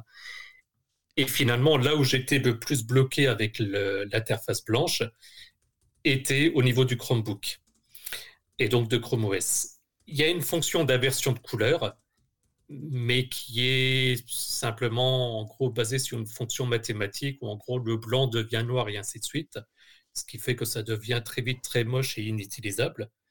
Et là, effectivement, sur la dernière version euh, dev, et donc j'espère sur la prochaine version stable ou la suivante, il y a un vrai thème sombre qu'on peut basculer donc, il suffit effectivement là où vous avez les raccourcis euh, pour le Wi-Fi, le Bluetooth, etc. Vous allez avoir euh, une icône qui s'intitule tout simplement thème sombre. Et à ce moment-là, l'ensemble de l'interface va passer du blanc au thème sombre. Donc, que ce soit l'application fichier, que ce soit les paramètres, euh, tout va passer dans ce mode-là pour moi, ça va clairement me changer la vie. Pour les autres personnes, quoi qu'il arrive, je vous invite à le tester parce que plus j'en discute euh, avec des gens, plus ils essayent et plus ils aiment parce que quoi qu'il arrive, à minima, ça repose les yeux. Non mais c'est génial, hein. franchement moi je l'utilise, je l'utilise. Alors pas pour tout. Euh, typiquement j'ai une problématique sur Google Doc. Alors c'est peut-être moi parce que je suis encore en dev où je trouve pas mon curseur en fait. Bizarrement je j'arrive pas à le retrouver. Mais sinon pour tout le reste euh, c'est bluffant parce que bah, comme tu le dis ça repose la vue. Mais moi je, en plus je cumule. Hein. J'ai et ça et plus euh, comment ils appellent ça le, le thème sombre et puis l'éclairage nocturne d'activer. Donc j'ai les deux d'activer, donc euh, mes blancs sont jaunes. Euh, et euh, tout est, c'est pas là c'est pas une inversion de couleur justement, c'est vraiment ce qui est blanc devient noir et les couleurs restent et c'est vraiment bluffant et c'est, moi je l'utilise au quotidien alors que j'ai pas de problématique plus que ça. Je sais pas toi Thomas, est-ce que tu, utilises des modes sombres? Parce qu'on le voit arriver sur, sur les smartphones, hein, sur les tablettes et smartphones, on le voit arriver partout. Est-ce que tu as un jour activé ce mode? Ouais, alors j'ai pas activé le flag parce que c'est encore encore derrière un flag sur sur Chrome OS, mais euh, mais oui oui c'est quelque chose que j'utilise. En fait moi c'est même quelque chose que j'active automatiquement. Tu tu parles de du euh, de changer la la comment dire la couleur des blancs pour euh, la balance des blancs pour avoir des blancs qui sont un peu plus qui tirent un peu plus sur le jaune euh, le soir. Ouais. Ça c'est des choses que j'ai activées sur mon téléphone, sur même sur le Kindle que que j'utilise, il y a ça d'activer aussi. Euh, donc c'est euh, quelque chose en général que j'active et je laisse euh, je laisse marcher par défaut en fait. donc donc oui oui c'est c'est en train de se généraliser, comme tu dis, euh, même euh, en tant que développeur, c'est des choses que les applications maintenant se mettent à, intégrer d'elles-mêmes pour, euh, pour justement faciliter la vie des utilisateurs. Parce que quand tu as ton système qui, qui supporte ça, mais que d'un coup tu, tu, sautes dans une application qui, elle, ne le supporte pas, et ben tu te retrouves complètement aveuglé par quelque chose qui est super, super comment est-ce qu'on dit euh, lumineux. Lumineux, Merci. Euh, et donc, du coup, euh, c'est vrai que c'est vrai que c'est quelque chose qui est, qui est assez génial. Et je pense que je pense qu'en fait, dans 4 ou 5 ans, ce sera tellement, tellement généralisé qu'on trouvera ça normal et ce sera du coup les, les quelques cas où ce sera pas, où ça n'existera pas qui, nous, qui nous surprendront. Aujourd'hui, c'est une option. Je pense que, comme tu le dis, dans peu de temps, l'option, ce sera de passer au mode clair. Tu vois il y aura un bouton pour passer au mode clair et pas passer au mode sombre, à mon avis. Parce que c'est clairement. Euh, enfin, c'est, c'est absurde d'avoir euh, ces écrans blancs qui nous brûlent les yeux toute la journée, alors que noir, euh, franchement, ça, repose. Et puis sur des écrans. Alors, vous allez. AMOLED, non? C'est lesquels où le noir est noir Ça veut dire que le pixel n'est pas allumé? C'est OLED. C'est OLED. Bah, une économie d'énergie importante aussi. Si on n'allume pas le pixel, forcément, bah, c'est quand même mieux. Je pense. Euh, on continue un petit peu. Euh, on a une dernière euh, news qui est intéressante. C'est c'est venu d'un truc où tout le monde se plaignait. Donc l'impression sur Chromebook, c'était horrible. Bon, maintenant c'est réglé. Euh, du coup, bah, il a fallu se plaindre d'autres choses, on n'est pas français pour rien non plus. Euh, les scanners, c'est horrible, ça ne marche pas. Bah, Google nous a entendu euh, et a commencé à déployer sur, bah, encore une fois en version dev, alors là je vous parle du futur, mais qui est de moins en moins loin pour vous, d'ici trois semaines, un mois, vous allez la voir.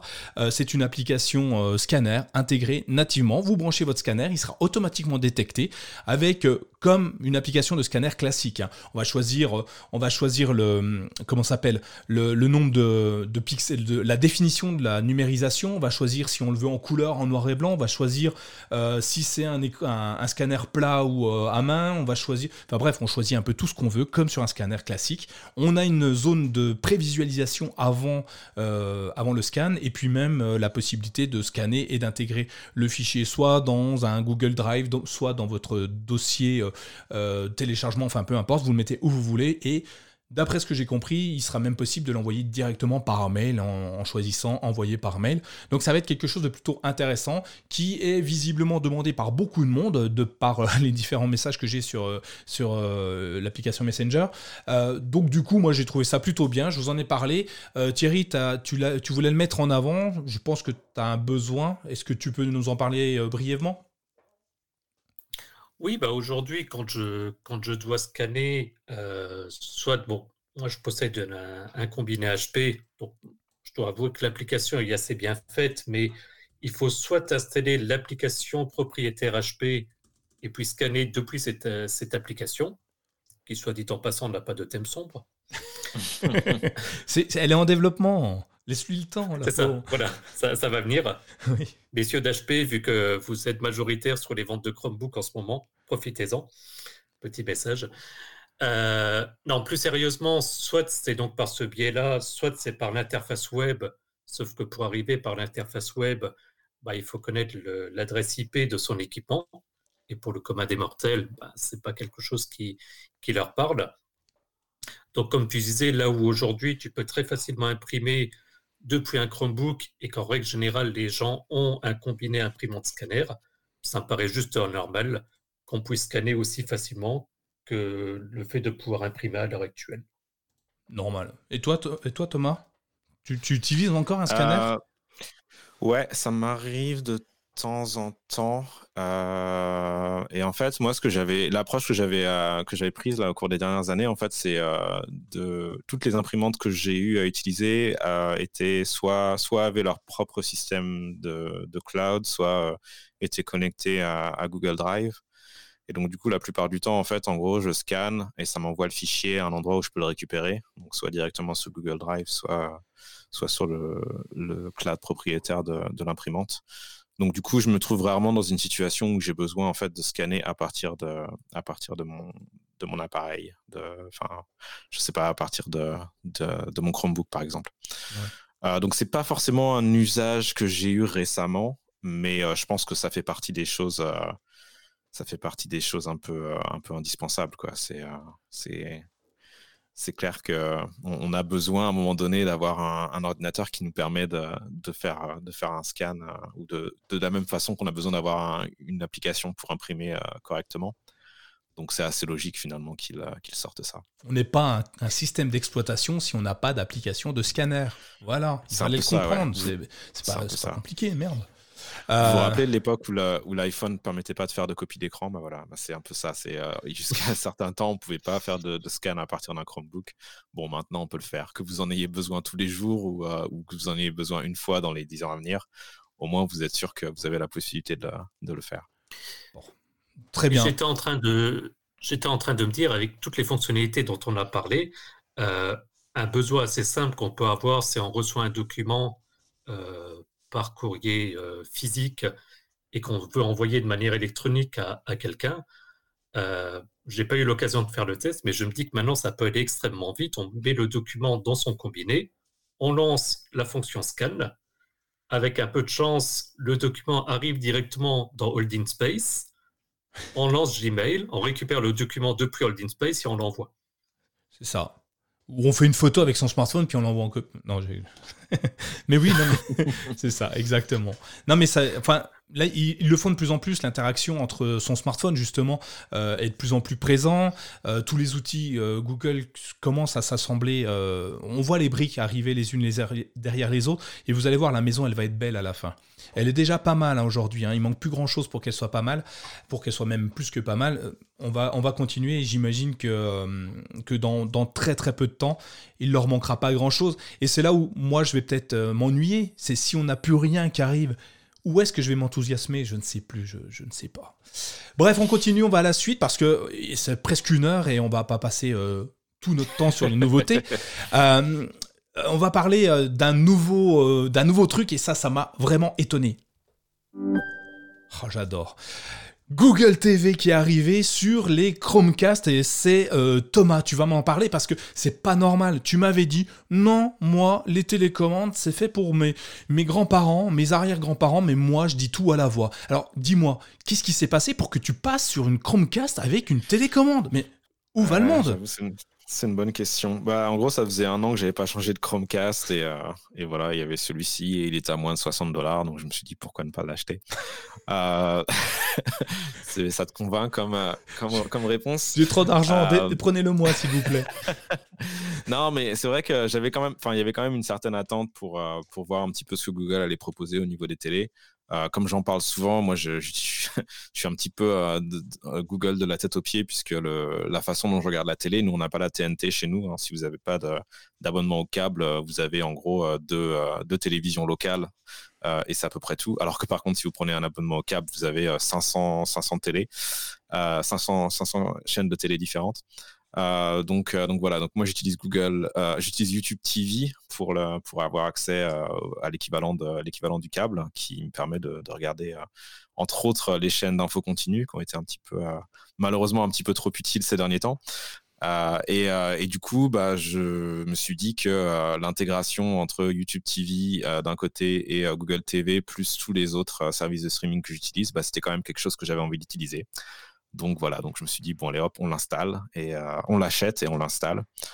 Euh, et ça marche pas trop mal, hein, pour être très honnête. Il y a aussi un truc qui me manquait avant, euh, c'est la possibilité de, de chercher à la voix. Euh, on vit quand même un monde extraordinaire. Quoi. Enfin, je ne sais pas si vous vous rappelez, à une certaine époque, où on vous disait que vous pouvez parler à votre télé pour lui demander de mettre une chaîne. Euh, je pense qu'il y a une époque où, euh, où on trouvait que c'était quand même un, sacré gadget complètement inutile. Enfin, j'appartenais à cette catégorie de personnes. Peut-être que la plupart des gens continuent à penser ça. Aujourd'hui, je me dis que c'est presque l'argument qui, qui, a suffi de me convaincre à acheter, à acheter la, la Google TV. Mais euh, c'est très pratique en fait d'appuyer sur le bouton et de, dire euh, joue telle, euh, telle vidéo sur, sur telle plateforme. c'est un truc que j'utilise beaucoup. et donc voilà, et donc oui, ça marche, la 4K en streaming avec la, fibre qu'on a maintenant depuis quelques semaines à la maison, donc ça, ça fonctionne très très bien. Et toi, Nico, qu'est-ce que t'en penses? Ah moi, je suis convaincu. Je, oh, s'il fallait acheter un truc, acheter ça.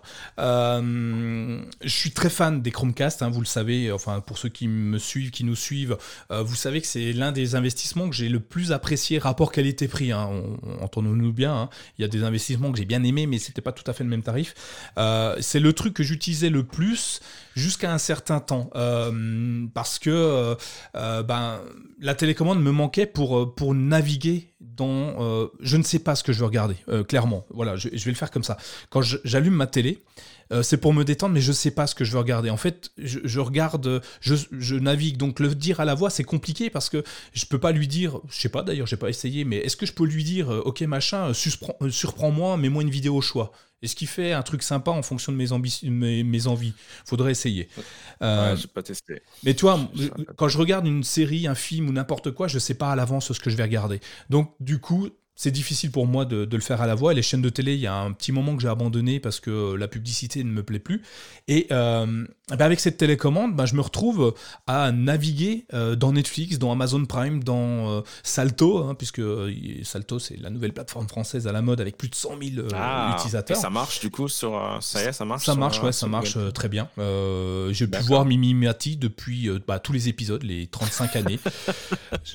voilà, c'est content. Ah, ça m'a coûté 6 euros par mois. Non, mais c'est bien. Euh, blague mise à part, c'est quand même très sympa comme plateforme. Euh, essayez-la. Il y a un mois gratuit. De toute façon, vous risquez rien de l'essayer. Et euh, c'est plutôt intéressant. Il y a des séries 24 heures après les États-Unis. Donc voilà, c'est plutôt sympa. Et, je me suis. Bah, franchement, la télécommande, c'est vraiment pratique. Et ce que j'ai vraiment apprécié, c'est la force de Google ils savent tout sur moi. Bon, bah voilà, ça c'est fait, c'est dit, hein, je le savais en l'achetant. Hein. Et ils me proposent des trucs que je n'avais jamais vus. Euh, des séries qui datent de quelques années, par exemple, et sur la page d'accueil, il y a un truc qui s'appelle Pour vous, et il, apporte une sélection des films et vidéos enfin des vidéos en gros en général qui pourraient me plaire.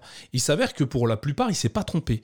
Et euh, c'est assez bluffant. Euh, en naviguant dedans, ben, je me suis retrouvé à trouver une, série qui était sympa. Je ne vais pas vous dire laquelle, on s'en fiche, c'est pas, pas l'idée de la série. Mais tu vas dessus et il te dit, bah tiens, c'est disponible sur Netflix. Et puis si tu fais plus, c'est aussi disponible là, là, là, là, sur toutes les plateformes que tu as préinstallées sur ton, ce que tu as installé sur ta ta, ta, ta, Chromecast. Donc en fait, je suis pas obligé d'aller chercher, ah ouais, mais j'aimerais bien telle série, où elle est. En fait, je cherche, il me dit, bah c'est disponible à tel endroit, bah j'y vais en fait, tout simplement.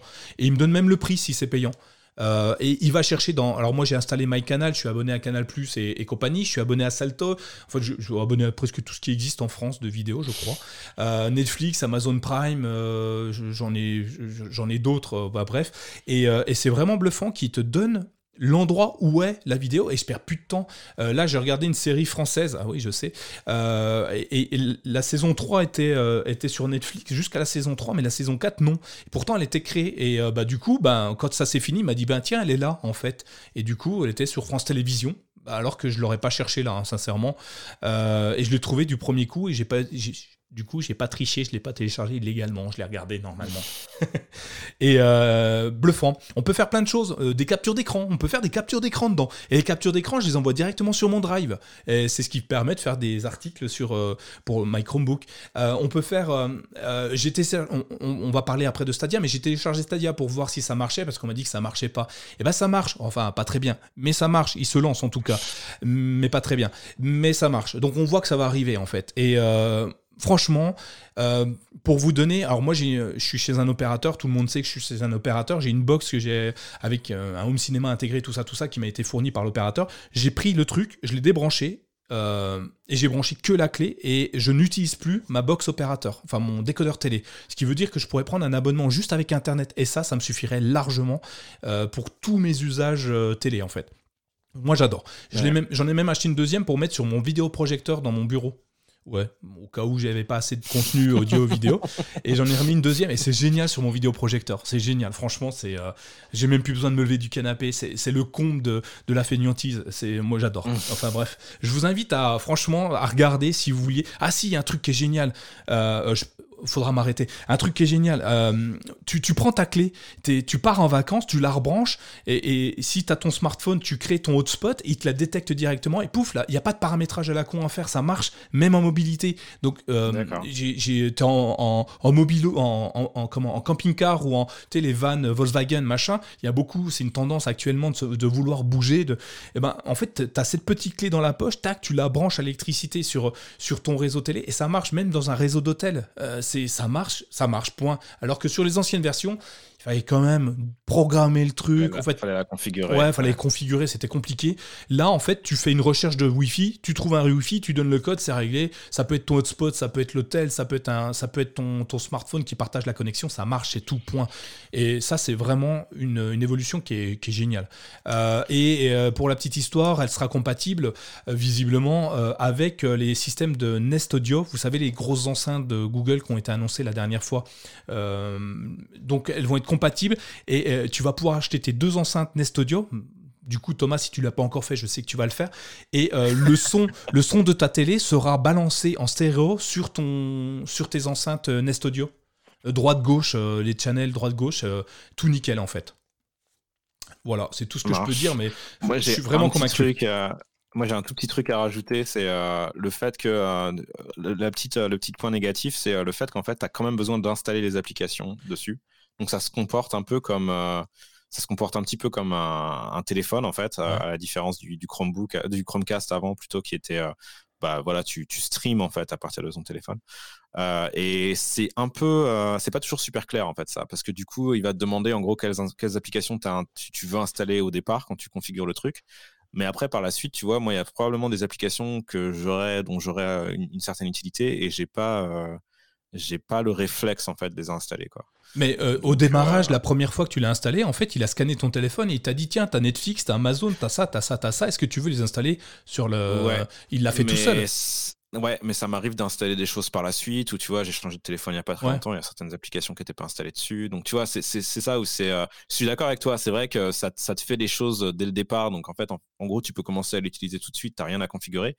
Mais en fait, en, en, te, en te, cachant le, le fait qu'il ait fait cette installation-là, eh ben, je suis pas sûr que c'est complètement clair pour les utilisateurs qu'il euh, y a aussi d'autres applications qui existent et ils peuvent les installer après avoir euh, fait cette configuration, euh, fait cette configuration initiale. Ouais, mais dans le, enfin ouais, après dans le bandeau au-dessus, tu as quand même application. Non, comme ils appellent ça, si c'est application, tu peux ouais. et, et, au pire, tu peux continuer à la voix. C'est son smartphone qui va caster puisque tu peux toujours caster avec une Chromecast. C'est vrai. ouais, c'est vrai. Mais euh, moi j'ai pas, ouais, je comprends, mais j'ai bah, pas rencontré de problématique. le côté Ouais, c'est peut-être le côté ingénieur en fait qui me pousse à essayer de toujours comprendre comment les choses fonctionnent. Et je trouve que cette partie, cacher un peu cette partie-là, c'est peut-être pas forcément. Enfin, je sais pas. C'est le truc qui me qui m'embête un tout petit peu. Après, il démarre et je pense que c'est des choses qui vont s'améliorer euh, par la suite. Mais comment voudrais-tu qu'ils le mettent en avant? Et eh ben en gros qui est clairement un bouton euh, App Store, enfin Google Play, bah, et, euh, ah. et, du coup que bah, tu puisses. Au-dessus, tu as application, puis après ajouter des applications. Ouais, c'est ça. Mais il faut, il faut rentrer dedans. Ouais, ouais. c'est vrai. Il faut rentrer dedans. Enfin, disons oui, c'est peut-être peut ma faute. En fait. Parce qu'en fait, quand tu navigues au-dessus, tu as pour vous film, série, application, bibliothèque. Ouais. Tu as les quatre onglets ou cinq onglets. C'est vrai, c'est vrai, c'est euh, vrai. après, euh, du coup, t'es attiré vers, euh, es attiré vers ce que tu as déjà. En fait, l'écran d'accueil est quand même super bien foutu. Il est super bien fait. Et, et, du coup, tu es, plus attiré par ce qui t'affiche dans l'écran dans d'accueil que par, que par le, les onglets au top. Mais bon, mais vraiment sympa. Euh, on continue sur Stadia, puisqu'on vient de dire que ça marchait pas encore sur celui-ci, mais il y a quand même quelques évolutions. Alors moi, je vous invite euh, je vous invite euh, à, regarder Stadia en ce moment. Euh, Stadia, c'est assez exceptionnel. Euh, pour ceux qui ne connaissent pas encore, c'est la plateforme de cloud gaming, de, jeux dans les nuages de Google. Donc c'est la grande tendance. Tout le monde va s'y lancer. On a Amazon, il y a avec Luna, je crois, il y a Nvidia GeForce Now avec Nvidia avec Nvidia GeForce Now. Il va y avoir, enfin bref, tout le monde se lance dans, ce, concept-là. Et bah, Stadia, qui avait un an, d'ailleurs, joyeux anniversaire c'est-à-dire hein. euh, C'était il y a quelques jours à Be Birthday to You euh, et bonne année et, voilà. Et euh, ils ont lancé plein plein de trucs. Et enfin, ils se sont réveillés. Ils ont donné accès à des démos jouables. Des démos jouables même si tu es dans un compte gratuit. Euh, donc il y a eu Pac-Man, il y a eu euh, Phoenix euh, Rising, il y a eu pas, mal de choses comme ça. Donc c'est des démos jouables. Vous avez un, laps de temps. Enfin Pac-Man, il n'y avait pas de laps de temps. Tu avais trois jours pour jouer à tout tout le temps. j'ai adoré d'ailleurs. J'ai retrouvé des sensations d'il y a très très longtemps de Pac-Man où c'était un battle royale de Pac-Man. T'imagines Tu te bats avec d'autres Pac-Man. Enfin, c'est bluffant quoi. C'est qui l'aurait cru qu'un jour on, aurait un battle royale de Pac-Man. Bref et c'est des, choses qui viennent d'arriver, donc tout le monde peut le tester. Ça vous donne un petit peu, euh, bah, ça vous donne la tendance de Stadia, de comment fonctionne le produit, si ça marche bien chez vous ou pas. Et puis ensuite, ben, soit vous restez en compte gratuit, ben, tant mieux pour vous. Ou si vous, ça vous a plu, vous pouvez passer en compte pro. Euh, et, et les comptes pro vont vous donner accès à un catalogue de jeux gratuit et puis des remises sur pas mal de jeux. Euh, et puis en plus de ça, ils ont rajouté euh, dernièrement euh, pour les comptes gratuits les jeux qui sont en free-to-play. En l'occurrence, pour l'instant, je crois qu'il n'y a que Destiny 2, mais je ne sais plus s'il est gratuit. Mais bref, vous, me corrigerez. Il y a un jeu qui est gratuit, qui, qui est gratuit pour tout le monde. Et eh ben, vous êtes, vous avez un compte Gmail, vous allez sur Stadia, vous activez votre compte, c'est gratuit et vous pourrez jouer à ce jeu. Donc si vous êtes fan de ça, ça fonctionne. Et en plus, il est cross crossplay, c'est ça on dit quand euh, multiplateforme. Euh, donc vous pourrez jouer avec vos amis qui sont eux sur Xbox et qui ont claqué une thune folle pour acheter la dernière console. et mais vous pourrez les battre parce que vous vous êtes en ray tracing si le jeu est en ray tracing. Et, en plus vous avez un Chromebook qui vous a coûté 300 balles et qui fait aussi tableur, euh, navigateur web, qui peut écouter de la musique et qui peut faire tout n'importe quoi. Et eux ils ont une console.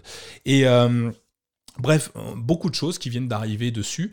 Et euh, pour, euh, pour l'anniversaire, je ne sais pas si c'est pour l'anniversaire ou, ou, pour dire hey, on est là et on est important, Google a offert, offre actuellement pour tous les propriétaires, les abonnés YouTube Premium. Vous savez, les comptes gratuits, les comptes payants de YouTube où tu n'as plus de publicité et puis tu peux écouter la musique. Je crois qu'il y a la musique aussi, un YouTube Music est inclus dedans, je crois. et eh ben ils offrent à tous ces gens-là, Alors c'est quand même le chiffre il est énorme. Je, l'ai plus en tête, mais c'est une centaine de milliers, millions de gens euh, qui, peuvent, qui peuvent avoir accès gratuitement au pack première édition de Stadia. C'est-à-dire, on vous envoie un Chromecast Ultra HD, une manette de jeu qui coûte normalement 100 euros. Si vous êtes abonné YouTube Premium, vous avez juste à la réclamer, il vous l'envoie et c'est gratuit. Et ça vous donnera bah, la possibilité de jouer. Bah, qui donne sa console gratuitement? Clairement, personne. Là, il donne même le matériel qui va avec. Eh ben, essayez. Abonnez YouTube Premium, prenez-le, c'est gratuit, hein, tant mieux. Testez, ça vous plaît, tant mieux. Ça vous plaît pas, ben, il y a bien un petit cousin, un neveu, n'importe qui, envoyez-la moi, je jouerai avec l'une de plus. Vous avez la manette gratuite. Et en plus de ça, sont allés plus loin dernièrement. Il y a un jeu qui va sortir qui fait carton, enfin en tout cas, moi j'ai envie de ce jeu, s'appelle Cyberpunk 2077, donc une grosse tendance pour la fin d'année, qui euh, qui, il y a Kenny Reeves dedans, enfin Kenny Reeves quoi les gars, euh, c'est un truc de dingue. Et euh, ce jeu-là coûte 59 euros. Si vous l'achetez avant le 10 octobre ou 12 octobre, pardon, 10 décembre ou 12 décembre ou 15 décembre, je sais plus, on vous offre également une manette et un Chromecast Ultra HD première édition. Vous, le, vous avez juste à le réclamer, c'est gratuit, c'est 100 balles. Donc pour un jeu qui coûte 59 balles, bah, va acheter sur une console n'importe laquelle le jeu, est-ce qu'on te donnera la console? La réponse est non, sauf chez Stadia. Je me repose. Donc je sais pas ce que vous en pensez. Envoyez vos chèques à Nico. Voilà. 59 euros chacun, ça ira très bien. Donc voilà, c'est une grosse évolution. Hein. Ouais, c'est clair que c'est cool. Et on, en parlait un petit peu avant en préparant l'émission. C'est vrai qu'il est temps pour, euh, pour euh, Stadia de, d'attaquer parce que c'est un peu maintenant ou jamais avec les nouvelles consoles les consoles nouvelle génération qui arrivent euh, d'un côté la, PlayStation de l'autre la Xbox il est temps de et plus Luna d'Amazon dont on vous a parlé à l'épisode précédent avec Patrick Béja mm. il est temps que, que Stadia se, se, mette un petit peu en ordre de, de, bataille, parce que je pense que sinon ça va être ça va être compliqué dans les, les années à venir pour eux Ouais, bon, je vous ai mis une vidéo, un lien d'une vidéo vers euh, les nouveautés, enfin tout ce qui va être dévoilé jusqu'en 2023 euh, sur euh, Google Stadia. Il y a une chose que je voulais mettre en avant, c'est qu'ils ils, enfin, ils ont de l'argent, ils, prévoient entre 1 million et 100 millions de dollars pour développer des jeux. Voilà, donc c'est une petite bagatelle, hein, c'est pas grand chose pour eux, mais pour vous dire qu'ils n'ont pas envie de laisser traîner les choses et ils, veulent, ils veulent vraiment que ça marche avec des fonctionnalités vraiment exceptionnelles Enfin, vous verrez, ça va arriver fin d'année, ça va vraiment exploser chez Stadia. Donc, si vous aimez les jeux vidéo, allez y jeter un œil. Euh, c'est plutôt cool. Euh, on va bientôt conclure. Hein. Je suis désolé parce qu'on va pas, on va pas garder en otage nos, auditeurs. Il euh, y a Thomas qui voulait nous parler absolument d'une chose. Et, et, je comprends Thomas. Il n'y a pas d'épisode du CKB Show sans Apple. C'est impensable. Alors du coup, je lance le générique. je vais en faire un extrait. Un petit jingle. Euh, tu voulais nous parler euh, des MacBooks et qui étaient en phase de révolutionner quelque chose. En gros, un truc tous les 20 ans ou 30 ans, c'est un peu comme une éclipse de lune. Enfin, ça avait l'air hyper important. Ouais, on, va en parler super rapidement parce que c'était couvert par l'ensemble des, podcasts tech euh, anglophones et francophones. Mais comme vous l'avez suivi, donc il y a les, nouveaux processeurs euh, M1 de, de, Mac qui viennent d'être, euh, enfin les nouveaux, les nouveaux Mac plutôt Mac, MacBook Air et Mac Mini ou MacBook, MacBook Pro, MacBook Air et Mac Mini qui arrivent avec des processeurs M1. Euh, donc euh, pourquoi est-ce que c'est différent en fait? Parce que c'est pas des processeurs qui sont faits par Intel, c'est des processeurs qui sont faits par Apple euh, et qui sont en fait basés sur l'architecture ARM, qui est donc ARM en fait c'est une société une société britannique d'ailleurs qui développe les plans de microprocesseurs. Et après en gros vous achetez ces plans, vous voulez potentiellement les configurer et vous envoyez ces plans à ce qu'on appelle un fondeur qui est la personne qui fabrique les processeurs. Donc voilà, donc c'est un peu euh, ce que Apple a fait. Je ne sais pas exactement quelle part du, euh, du processus ils, contrôlent, mais euh, clairement ils sont, ils, sont basés sur, sur la technologie ARM. et il faut savoir que les processeurs ARM aujourd'hui, c'est des processeurs qui sont utilisés dans tous les appareils mobiles que vous utilisez, que ce soit votre smartphone, votre tablette, les en gros, ARM est utilisé partout, même dans certains Chromebooks d'ailleurs, euh, partout sauf euh, dans euh, les PC, les PC un peu solides. À chaque fois que vous utilisez du Intel ou, ou du AMD, pour le coup, et eh ben là, c'est pas du ARM, mais c'est ce qu'on appelle l'architecture x86. et voilà. Et pourquoi est-ce que c'est important? Eh ben parce que en fait, les processeurs ARM sont clairement beaucoup plus optimisés en termes de consommation. Donc, ça permet soit d'avoir une une plus grande performance à euh, consommation équivalente, soit d'avoir euh, deux ou trois fois la, la, s'appelle la durée de vie de, votre batterie euh, à, consommation équivalente par rapport à Intel.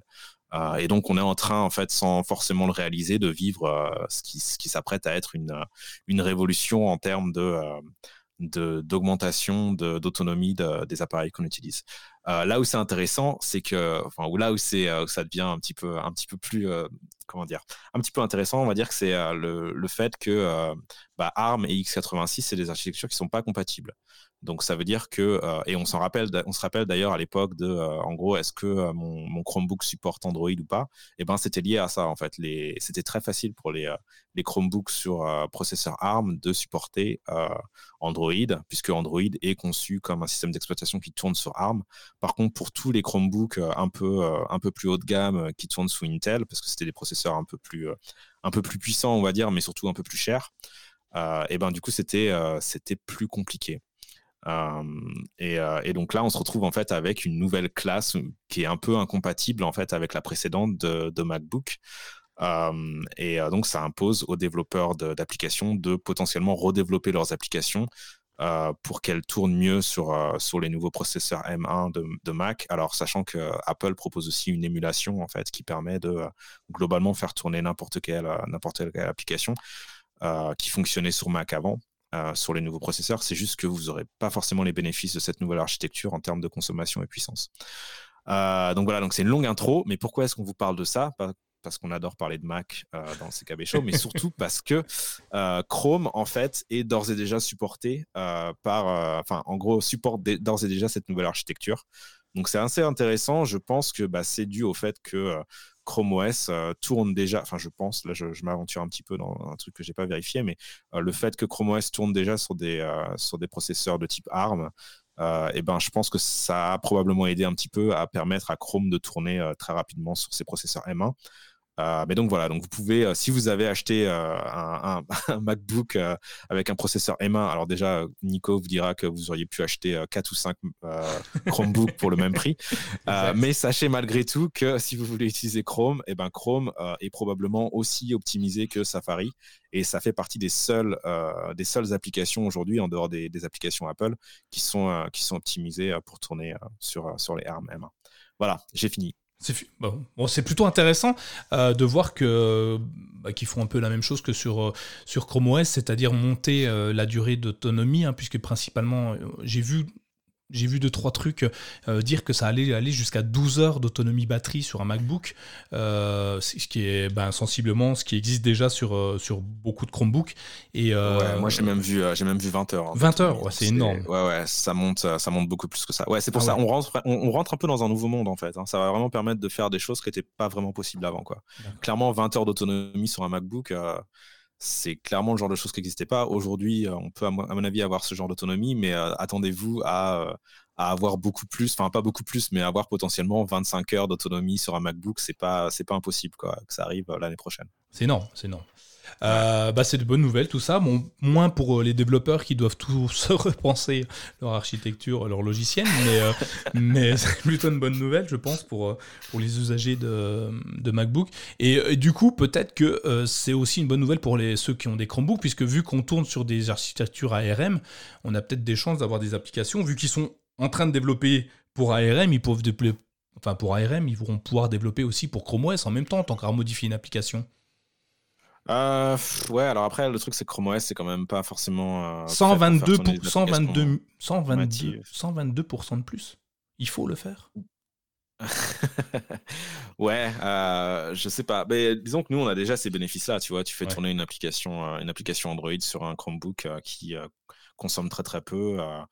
donc je sais pas. Je pense que c'est des choses, c'est des choses dont on a, on a peut-être pas forcément directement bénéficié, mais c'est intéressant de voir que l'industrie part dans cette direction-là. Je pense que les, gens qui ont le souci à se faire en ce moment, c'est Intel. Euh, clairement, Intel et AMD, à mon avis, eux, il va falloir qu'ils qu'ils réfléchissent un peu à leur avenir parce que là, ça va devenir un peu compliqué pour eux. Bah, chez Apple. Euh, ouais, mais du coup, euh, si Apple permet d'avoir ce genre de, de performance, euh, il va falloir faire quelque chose pour les machines, euh, les machines Windows. Intel a lancé le projet euh, Athena, justement, peut-être en vue de ce, revirement de situation chez Apple. Le projet Athena qui donne une grosse autonomie batterie, qui, qui demande des ressources bien particulières, et certains Chromebooks sont, sont déjà dans cette liste de, de, conditions, de caractéristiques techniques obligatoires pour, pour être dans le projet Athena. Donc je pense qu'ils ont déjà réfléchi à ça, après à voir ce que ça va donner, mais euh, ils sont quand même bons, Intel et AMD. Ouais, ouais, ouais. Sans eux, on n'en serait pas là. Euh, on finit sur cette belle note euh, de Apple. Merci Apple. avant de nous quitter, où est-ce qu'on peut te t'écouter, Thomas, ou te parler avec toi, ou échanger avec toi, si on a des questions sur Apple ou sur les Chromebooks? Dis-nous tout. Ah, on peut me retrouver sur Twitter, donc Panda sur Twitter. C'est principalement l'endroit où on peut me contacter. Et on peut t'entendre ailleurs aussi?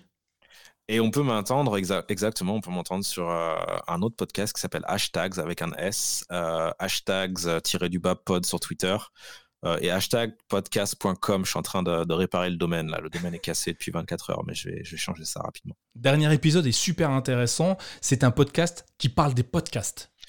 C'est génial. Et en plus, avec nos amis et nos confrères euh, profs du web et euh, Guillaume euh, Vendée. Exactement, on s'est bien marré. Ouais, c'était sympa. Allez-y, allez l'écouter. j'ai bien aimé ici. Thierry, est-ce qu'on peut échanger avec toi? Et où est-ce qu'on peut te retrouver? On peut échanger avec. Alors, vous pouvez déjà bah, réagir sur les articles que je rédige sur MyChromeBook. Et sinon, mon nom Thierry Angèle, H-E-N-G-E-L, donc à Thierry Angèle sur Twitter. Et sinon, euh, tu t'occupes très très bien du forum de My Chromebook, donc euh, vous pouvez lui laisser des questions sur le forum. C'est lui qui répond le plus souvent, clairement. Euh, il est hyper réactif et à chaque fois que je veux y répondre, il a déjà donné la réponse. Donc que dire Je peux même pas y aller, ça sert à rien. En tout cas, pour moi, vous me retrouvez sur Nico Chromebook, euh, sur Twitter, euh, puis évidemment sur mychromebook.fr. En tout cas, vous saurez me retrouver un petit peu partout. Euh, je vous remercie tous les deux d'avoir participé à cet épisode qui est un petit peu long, mais on avait beaucoup de choses à dire. Et puis, je vous souhaite à tous une agréable soirée, une bonne journée, une bonne matinée. Et profitez de vos proches. À très bientôt au prochain épisode du CKB Show. Ciao. Thank